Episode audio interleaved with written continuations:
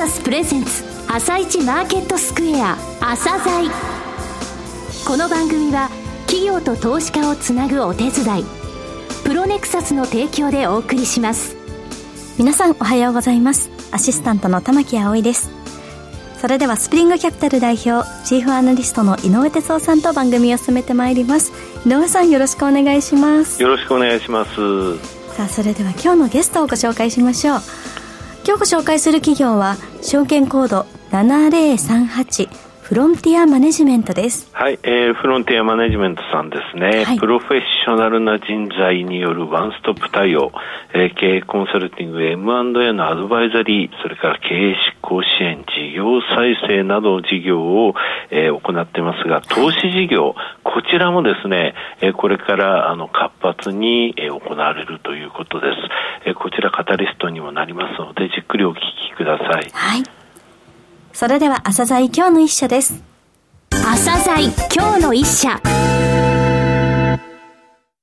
本日は証券コード7038東証プライム市場上場のフロンティアマネジメントさんをご紹介いたします。お話しいただきますのは、代表取締役共同社長執行役員、大西翔一郎さんです。本日はよろしくお願いします。どうぞよろしくお願いします。クライアントの経営課題にですね、ソリューションを提供される、いわゆるコンサルティング業務ですが、会社設立の経緯とかですね、お話しください。えー、創業の私、大西とですね、もう一人、松岡という人間が二人で創業したんですが、二人ともあの、産業再生機構というですね、国家組織ですね、ここに4年所属しまして、まあ、その間に金棒だとか、大枝だとかですね、はい、そういう案件を一緒に手掛けて、まあ、二人を中心としたチームで2007年に作った会社でございます。はい。会社を設立されてからの遠隔の部分をお話しください。はい、最初そうですね、5年ぐらいは、やはりその事業再生系のですね、案件をやってまいりました。その後ですね、中国に子会社を作ったり、シンガポールですね。はい、それからニューヨークに支店と。うん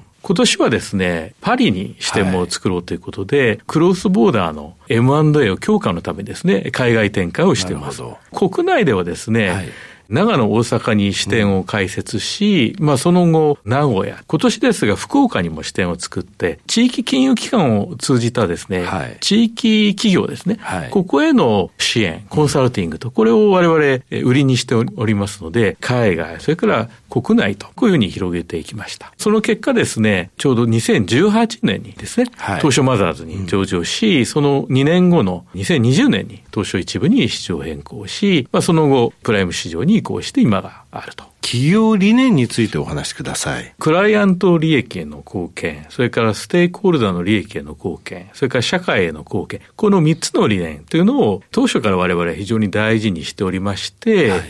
お客様の利益、クライアントの利益、これ非常に大切なんですが、でも、それはクライアントの経営者だけじゃなくて、やはり企業っていうのはいろんなステークホルダーがいるんですね。はい、で、そういう中でやっぱりバランスの取れたアドバイスをしていかなくちゃいけないし、まあ、ひいては、その顧客企業を通じてですね、社会貢献していきたいと。うん、まあ、こんなようなミッションでですね、はい、当初からビジネスをやってまいりました。さて、具体的な事業内容ですが、経営コンサルティング、M&A アドバイザリー、経営執行支援、投資事業、事業再生とございます。一つずつですね、ご説明いただけますか。コンサルティングはですね、事業のデューディリジェンスだったり、中期経営計画を策定したりと。で、最近ですとやっぱりその DX をやってですね、そこでそのビジネス戦略を構築するのをお手伝いしたり、まあ、ESG とかですね、はいえー、まさにその企業価値を向上させるのをお手伝いするなどですね、うん、多様なコンサルティングっていうのを最近やっております。それから M&A アドバイザリー、顧客企業のためにですね、M&A の戦略策定から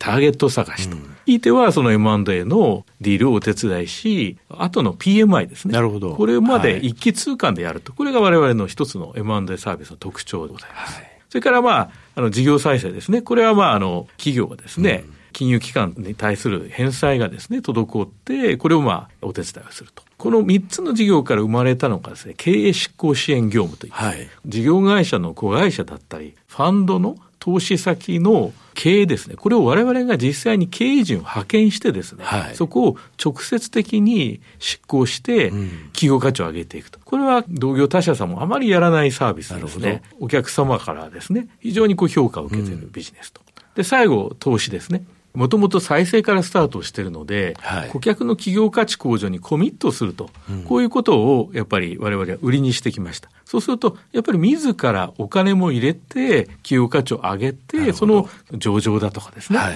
M&A で売却するにせよですね、うん、やっぱりこう発展をさせると、こういう中で投資事業というのを最近始めております。今年から本格的に始めたフロンティアキャピタルという子会社がありまして、はいうん、これはですね、子会社で種類株で金融機関から合計約150億のお金を集めてですね、はい、これをいろんな地域企業に投資をしていくと、こんなようなことで、これははまさに主体的に取り組む投資事業になっております。えー、御社のですね、事業における強みについてお話しください。多様な専門家がいるということですね。はい。弁護士、会計士、税理士のような資格を持った人間もいればですね、はい、コンサルタント、アナリスト、金融機関出身、事業会社出身といったですね、多様な専門家が、それぞれの顧客企業の、まあ、いろんな局面に応じてですね、組み合わせて顧客に最適なサービスをするというのが、我々の一番の強みだと思っております。はい、我々はですね、最初からコンサルティング、M&A 再生といった事業をですね、当初から始めてやってまいりました。はい我々の同業他社さんですとですね、はい、割とこうコンサルティング中心？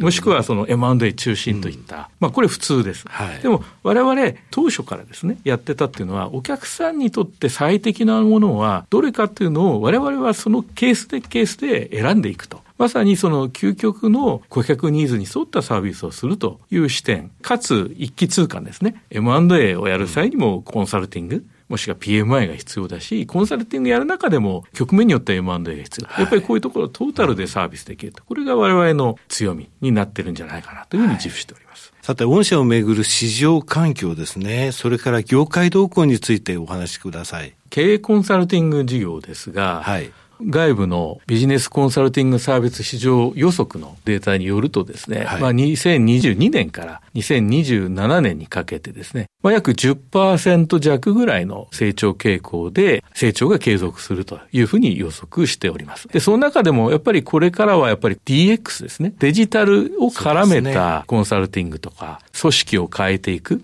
戦略だとか、それから組織変革のこういうようなテーマ。ESG とか GRC、こんなようなテーマでですね、コンサルティングが増えていくんじゃないかと。こういうふうに予測しておりまして、我々もまあその波にですね、乗っていけるんじゃないかなというふうに考えております。続いて再生支援事業の事業環境はどうでしょうか？これあの外部的なデータだと、いわゆるその倒産件数とかですね、はい、それから負債総額とかあって、こういうふうなことで表されます。で、これはですね、昔に比べるとだいぶ少なくなってきます。はい裁判所を通らない私的整理と。これはですね、どんどん増えていると。こういう状況です。で、我々の会社でもそうですが、ちょうどその2022年から、はい、まあコロナが明けつつあるところかですね、今年にかけて、やはりその再生案件が大きく増えてきているのかなと。こういうふうに思っております。M&A 事業の方はどうでしょうか ?2021 年、22年にかけて、うん、まあ、件数的にはですね、もう最高な件数ですね。約、は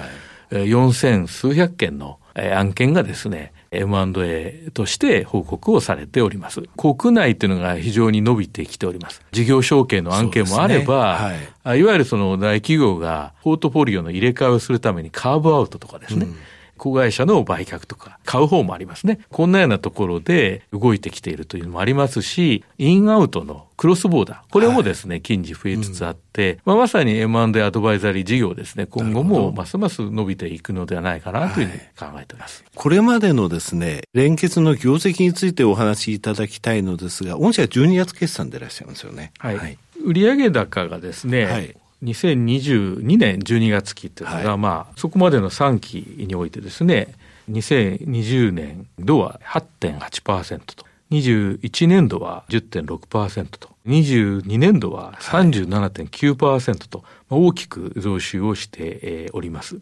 2023年12月期の予想ではですね、はい、さらに26.3%増収のえー、売上高100億円、これを予想しているという状況でございます。はい、さて、利益面はどうでしょうか？はい。前期2022年12月期はですね、はい、前期比81.2%増益の約9億円、はい、となっておりまして、今期はさらに32.2%の増益の12億円を予測して、はい、まあこちらも順調にですね、伸びる見込みでございます。これに伴ってですね、前期2022年12月期の営業利益率が11.5%。それから今期の予想ベースの営業利益率が12%と、株主資本利益率である ROE につきましては、前期20.9%と、まあ20%を超えていると、こういう状況でございます。今後の成長戦略ですが、注力したいこと、それから最後にですね、株主還元についてもお話しください。基本的な市場ですね。特にコンサルティング市場っていうのは安定的に伸びております。それから M&A も伸びております。まあそういう意味では、この業界ですね、一番のボトルネックっていうのは、人をいかに確保できるかと、こういうことでございます。昨年も今年もですね、年間約40名以上の増員というのを果たせ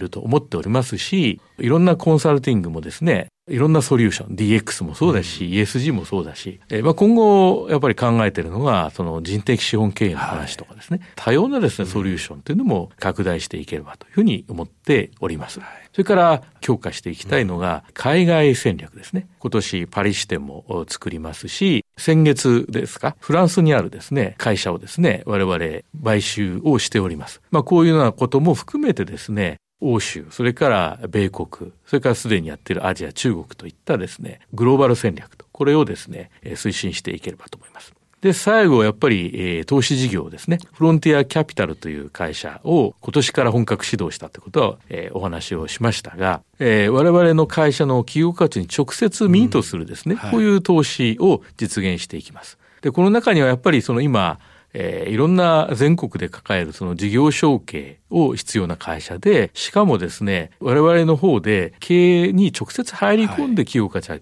ここを付加することによって、まあ大きくですね、企業価値を上げていく。うん、我々としてはこれをですね、きっちり果たしてですね、企業価値向上に貢献していきたいと、こういうふうに思っております。株主還元についてお願いします。昨年12月に公表した配当方針の見直しに関するお知らせにもありますが、配当成功っていうのは40%でございます。ただ、あの、配当成功につきましては、フロンティアキャピタルを除くですね、連結で計算すると。例えば昨年度で見るとですね、うん、全社のオール連結の親会社株主に帰属する当期純利益に対する名目上の配当成功は57.5ということになりますので、はい、配当については、はい、えー、40%よりも高い目線で当面は続くのかなというふうに考えております。はいえ、御社株主優待制度も実施されていらっしゃいますが。より多くの株主の皆様にですね、中長期的に株式を保有していただくことが非常に大事だと思っております。そういう意味で、フロンティアマネジメントプレミアム優待クラブと、これを導入しまして、はい、毎年2回ですね、6月末と12月末に1単元以上保有する株主様を対象にですね、保有する株式数に応じてですね、株主優待ポイントを申請すると。こういったことで優待制度を作っております。これあの、電化製品とか、はい、旅行体験など、様々な優待商品揃えてらっしゃる、ね、そうなんですね。どんなものが欲しいかって、うん、まあ食べ物以外に興味を持たれるのもたくさんありますし、はい、まあ最近ですとやっぱり旅行がね、はい、非常にいろんなその体験をついた旅行とかいろいろあるので、こういうのもですね、お楽しみということでぜひご期待いただきたいなというふうに思っております。最後になりましたが、リスナーに向けて一言お願いします。我々の会社、いろんな事業がですね、やはり成長市場にある事業をですね、組み合わせてお客様の究極のニーズに沿ったですね、サービスを提供すると。こういう我々としては画期的なビジネスじゃないかと思っております。ぜひですね、株主の皆様、我々のですね、今後に期待してですね、ご投資をいただければと思いますので、よろしくお願いします。大西さん、本日はどうもありがとうございました。ありがとうございました。今日の一社、フロンティアマネジメントをご紹介しました。さらに井上さ井上さんにお話しいただきます。はい、えー、市場環境がですね、非常にあの、いいというか、まあ、ニーズ、社会的なニーズが高いということなんですよね。えー、そういった中、経営コンサルティング、M&A アドバイザリー、経営執行支援、ハンズオンですね。あと、事業再生、それから投資事業ありますよね。えー、こちらもハンズオンですが、事業承継がね、もうとにかくこの国の大きな問題になってます。社長の一番、あの、多い年齢層というのは毎年1歳ずつ上がってても60歳とっくに超えてるんですよね。そういった中ね、ここの部分っていうのの重要性っていうのはますます高まると。で、業績で見ますと過去3年間前期まで増収が8.8、10.6、37.9%売上伸びてて、え今期の12月期も26%の増収を見込んでると。利益についても営業利益は前期81.2%増益、今期も32 32%増益を予想ということなんでね、はい、あのとにかく頑張ってくださいとしか 言いようがないんですよね、えー、日本の抱える問題考えますとね。そで、ね、そんな中で本当にね、プロフェッショナルな人材を抱えてるんですよ。法務もそう、会計もそう、証券分野もそう。うん、ですので、ワンストップで対応してくれるっていうところ、レベルの高い、えー、ソリューションを与えてくれるっていうところで、はい、これから海外進出もですね、行ってます。フランスのね、えー、先月の、えー、子会社、えー、設立のお話もありましたけどね、M&A、はい、欧州にも出ていくということですので、えー、これからもですね、えー、またこの番組で、今こういう状況ですと、こういう状況で、今、あの、コンサルティングの、えー、業界って進んでますっていうのを教えてほしいですね。はい、はい今回のフロンティアマネジメントですが、YouTube 動画も収録しています。番組の終了後より公開されますので、朝鮮ホームページをぜひチェックしてください。それでは、一旦お知らせです。企業ディスクロージャー IR 実務支援の専門会社、プロネクサス。上場企業のおよそ6割、2200社をクライアントに持つ。これはアジア証券印刷の時代から信頼と実績を積み重ねてきたからこそさらにプロネクサスが目指すのは企業と投資家をつなぎ日本の株式市場を活性化させることです。プロネクサス私たちは個人投資家の皆さんを応援します。井上哲夫今日のストラテジー。後半の解説もよろしくお願いします。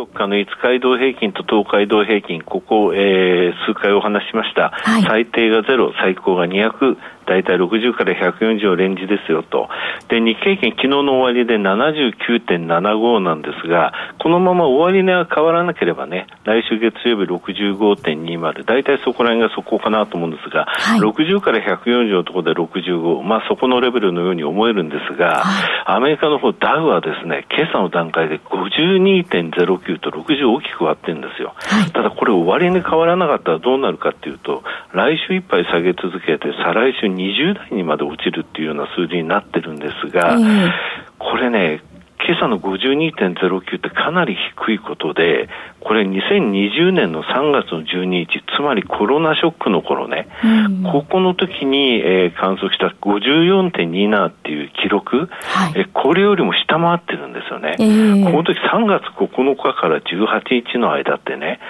8営業日で、えー、いずれもね、1000ドル以上変わったんですよ、前日比が、えー、そういった時と同じぐらいのレベルのところだってことね、はい、あの時下げる時2000ドル下げて、上がる時1400ドル上がった、あの時のボラティティ高い状態の底値レベルに今ありますよってことだけ覚えておいてください。うん、はい、わかりました。井上さん、本日もありがとうございました。それではリスナーの皆さん、また来週。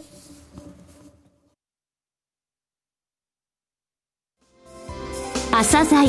この番組は企業と投資家をつなぐお手伝いプロネクサスの提供でお送りしました。